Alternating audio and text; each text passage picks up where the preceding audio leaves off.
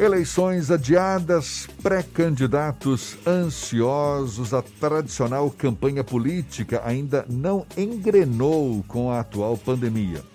No caso aí dos pré-candidatos a vereador, esta próxima eleição deve ser uma das mais difíceis da história, já que chegou ao fim a coligação de partidos nas eleições proporcionais. A gente fala mais sobre o assunto conversando agora com o especialista em marketing político, Robson Wagner nosso convidado aqui no Issa Bahia. Seja bem-vindo. Bom dia, Robson. Bom dia, Jefferson. Bom dia, Fernando. Bom dia aos ouvintes da A Tarde FM. É um prazer muito grande estar aqui hoje. Espero colaborar e aprender com vocês dois. São dois profissionais da área também. Muito obrigado. Prazer todo nosso. Muito obrigado também por aceitar o nosso convite, Robson. Por mais, por mais que ainda não estejam, digamos, oficializados, não é, os candidatos às próximas eleições e levando em conta as características próprias dessas próximas eleições, que foram adiadas para novembro. Como se preparar, Robson? Como se preparar para a campanha já a partir de agora? Uma vez que muitos pré-candidatos já foram definidos, sabem que tem aí certamente um grande desafio pela frente, inclusive por conta do fim da coligação de partidos nas eleições proporcionais. É um desafio novo e inédito esse, não é, Robson? É, eu digo sempre que a palavra de ordem é planejamento. Eu costumo usar a frase de que quem planeja tem futuro, quem não planeja tem destino. Essa eleição, e as pessoas costumam dizer, e é um fato de que toda eleição é uma nova eleição, essa eleição nós vivemos um fato novo, que é essa pandemia. O maior dos pessimistas seria incapaz de prever que nós passaríamos por um ano como esse. E diante disso, há um estranhamento para o eleitor, né, que espera sempre estar recebendo o candidato em casa, e dessa vez vai ter muito cuidado, não irá receber. Há um estranhamento para os políticos e há um estranhamento até para nós, que somos marqueteiros, profissionais da área, porque tudo mudou, tudo mudou. Né? Então, a palavra de ordem é planejamento. Aqueles que se planejaram, aqueles que vêm fazendo um trabalho no dia a dia, certamente sairão na frente. Mas aqueles que vão entrar na campanha agora, que não fizeram quase nada, esses terão muita dificuldade de se eleger, E o que, que muda em termos de estratégia? Porque a gente tem aqueles modelos convencionais, não é? Comícios, distribuição de santinhos, cabos eleitorais, isso está em baixa nesse momento, não é? Reuniões virtuais, enfim, acho que ganha um protagonismo maior nesse momento. O que, que muda em termos de estratégia? Robson? Olha, o que, muda é que essa eleição nós teremos, nós sairemos, eu falava há um tempo atrás sobre é, mundo digital para candidatos analógicos. O que muda é que nós teremos eleição, uma eleição quase que 100% digital. Por que digital? Nós temos eleição que vai acontecer no rádio, na TV e predominantemente nas redes sociais. Naturalmente que aqueles que fizeram mais amigos nas redes conseguirão passar o seu recado para mais pessoas, é claro. Outros que estão começando agora terão um pouco mais de dificuldade. Não quer dizer que não vai ter movimentos de rua, vai ter agora com muito cuidado. Não quer dizer que não vai ter distribuição de santinho, vai ter também, mas com muito cuidado. A grande estratégia agora é pensar que essa eleição ela será predominantemente digital. Essa é a estratégia. Em 2018, Robson, a gente teve uma emergência muito forte do uso das plataformas de redes sociais para a campanha eleitoral, até com a própria eleição do presidente Jair Bolsonaro, que saiu um pouco da lógica da campanha de rádio e televisão. Em 2020, sem essa presença física dos candidatos, as redes sociais vão manter essa predominância ou rádio e TV voltam a ter um certo impacto nesse processo, principalmente nas grandes cidades aqui da Bahia?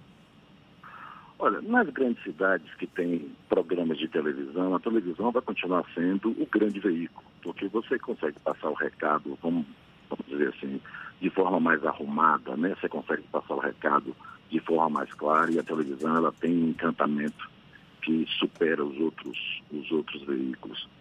As redes, claro, elas terão muita importância. Agora, eu não, eu sou daqueles que não acredita que você vai fazer a sua campanha apenas sentado na cadeira na frente do computador e postando material o tempo todo. Até porque vai chegar uma hora que vai acontecer uma saturação. Vai chegar uma hora que você não vai suportar mais toda hora chegar material de, de campanha, inclusive as plataformas como Facebook e outras, elas nessa campanha vão dar opção ao eleitor se ele quer ou não receber material promocional de campanha política. Então, precisa levar isso em consideração. Porque quem faz hoje uma rede, a rede social, eu costumo dizer que ela não nasceu digital.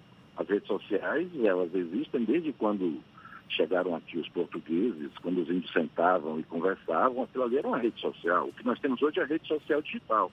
Então, quem tem mais, tem um patrimônio maior, consegue passar um recado melhor.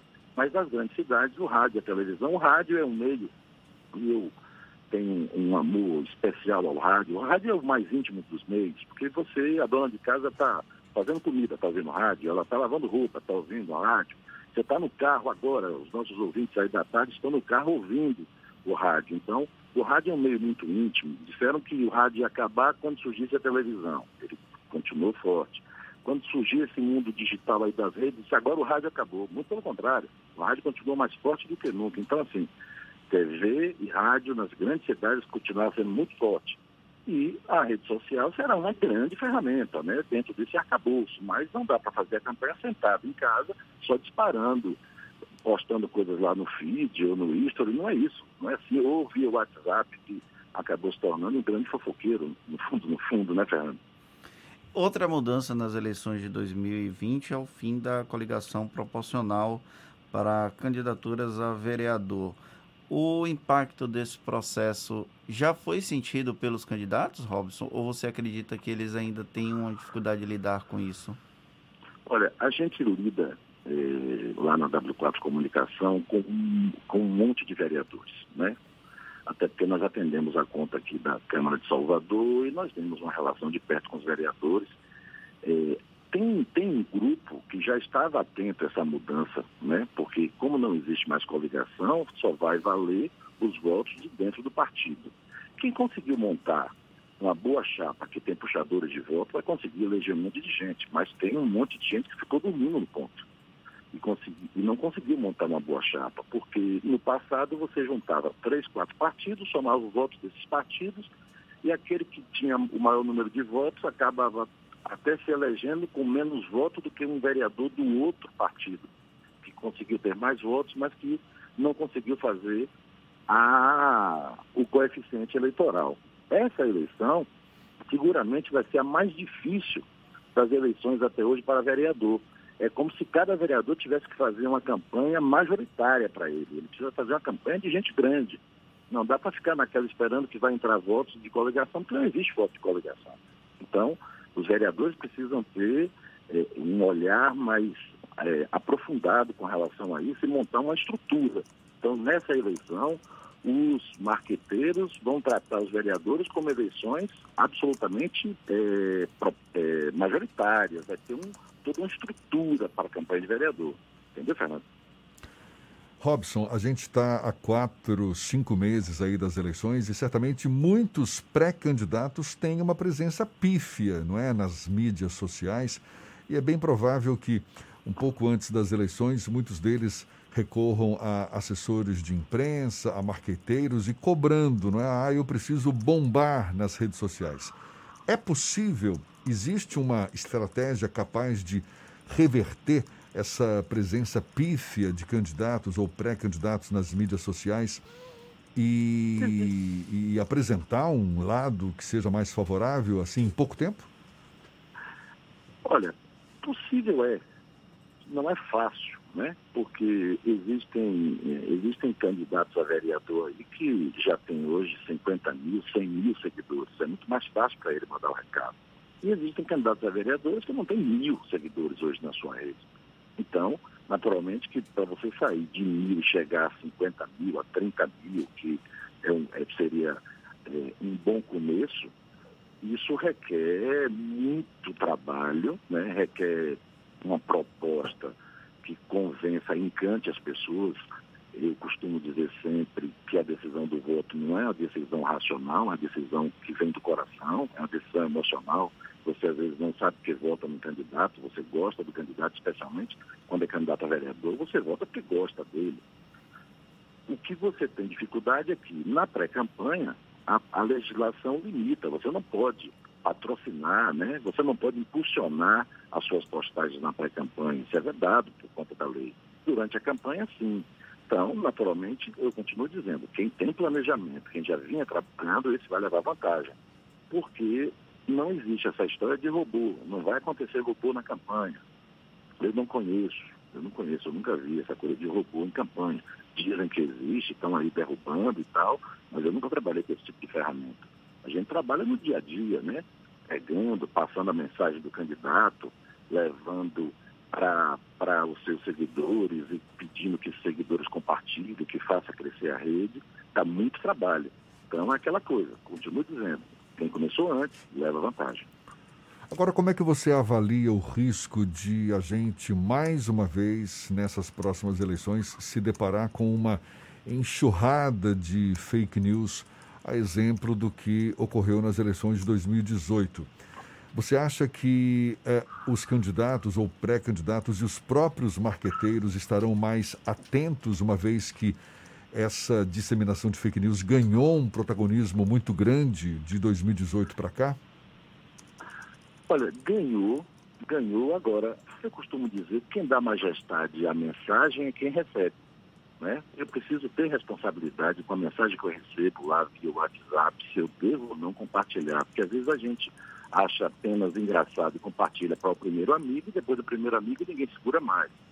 Marqueteiro que se respeita não vive fazendo fake news. Trabalha. É, é se eu tenho tantas qualidades do meu candidato para falar, por que, que eu vou ficar plantando fake news? Né? E cabe também à população, que é a grande responsável por essa disseminação, de tá passando um monte de coisa que a gente recebe, eu recebo durante o dia sem mensagens que não têm a menor importância. Mas eu tenho responsabilidade, eu tenho responsabilidade social de entender que aquela mensagem ninguém ganha com aquilo. Eu preciso passar uma peneira, né? E saber o que, que vai se ganhar se eu passo essa mensagem à frente. Né? Então, é preciso, essa, essa, isso precisa ser cobrado à população.